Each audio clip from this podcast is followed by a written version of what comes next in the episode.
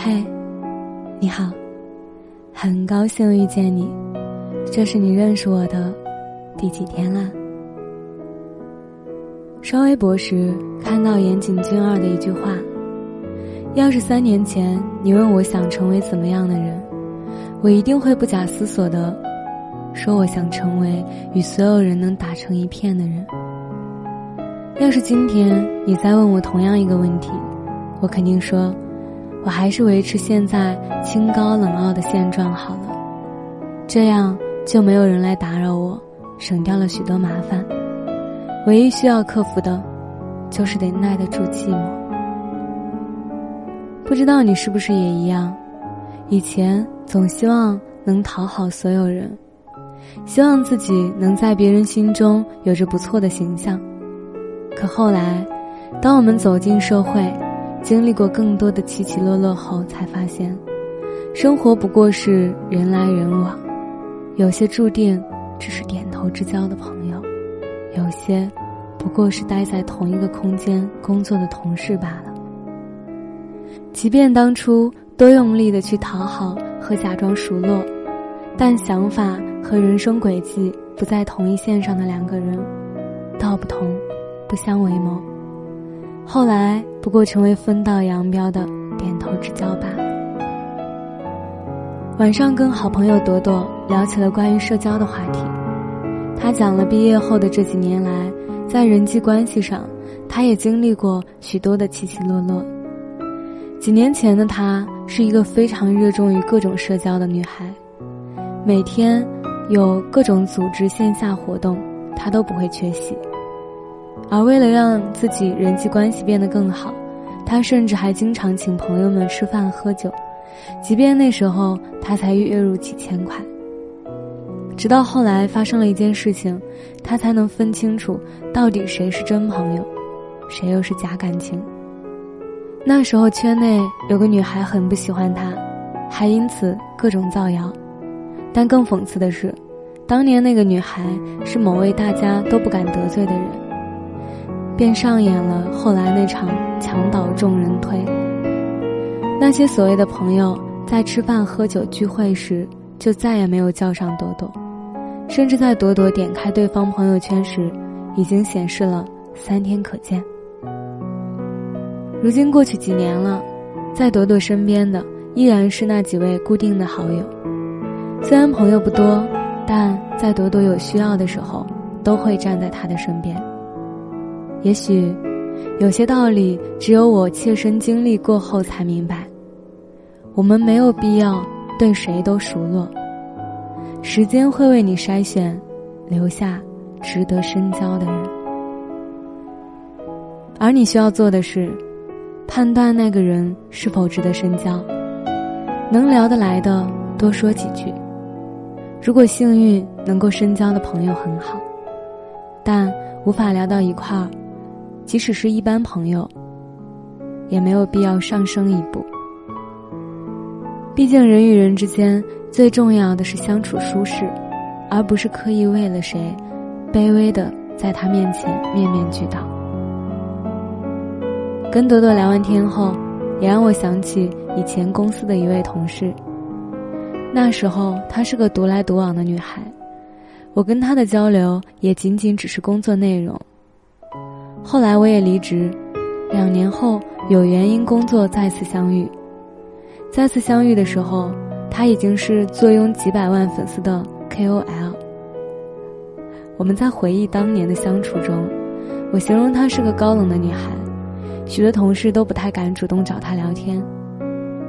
可她却笑了笑说：“哪有谁是天性冷淡的？只不过那个时候我觉得。”同事就是工作台上的合伙人，在工作期间没有太多必要的私人交谈。更何况那会儿我是真的忙，白天忙工作，晚上却要想选题，然后拍照写文章，精力都用在事业上，哪有其他精力去处理人际关系啊？但更暖心的是，他在身边早就有。认识了十多年，并且长期经营关系的好友知己，还有一位感情十分稳定的恋人。这些深度的人际关系，他已经感到非常满足。就这样，他用所谓讨好别人长期的沉淀和积累，如今他也才慢慢积攒出属于自己的事业。记得看过一句话说：“当代年轻人的社交礼仪是始于礼貌，止于距离感，始于友好，止于分寸感。”以前觉得这句话挺淡漠的，但现在才读懂它所想传递的意义，那就是，与其有精力去讨好，不如用心的经营自己，朝着梦想的路一路向北，不问东西。这不是冷漠，反而是对自己的负责。最后，我想跟你们分享《阿甘正传》里面我非常喜欢的一句话。我不觉得人的心智成熟是越来越宽容涵盖，什么都可以接受。相反，我觉得那应该是一个逐渐剔除的过程。知道自己最重要的是什么，知道不重要的东西是什么，而后做一个纯简的人。希望我们都能做个淳朴的人，也希望你可以快乐、幸福。满足的度过一生，好吗？我是饼饼，秉持初心的饼。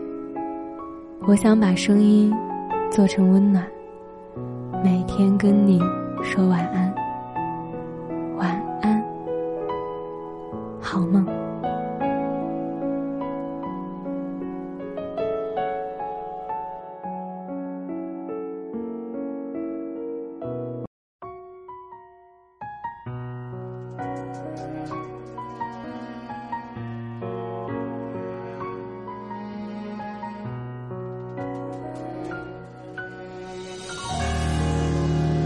如果是缘分，就献上灵魂，快乐而认真，直到幸福关门。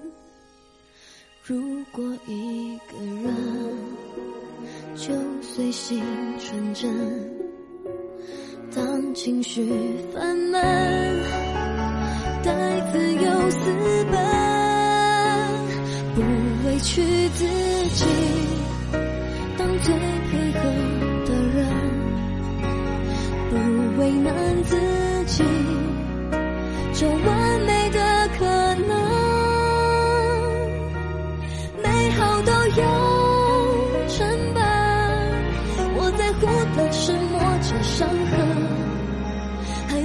觉得有感动沸腾。如果还有梦。何必要转身？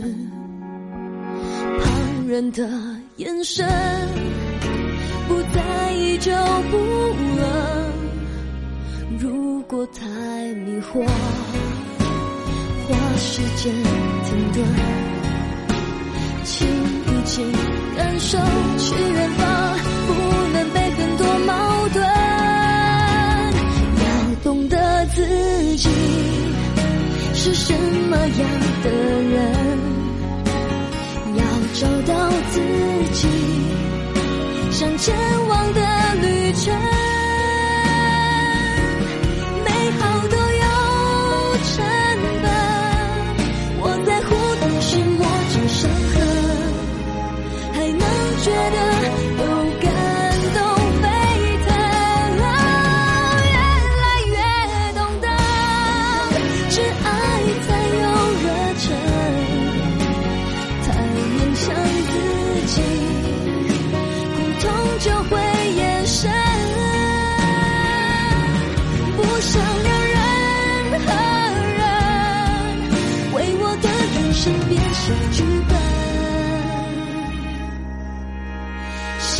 不是两个人有一切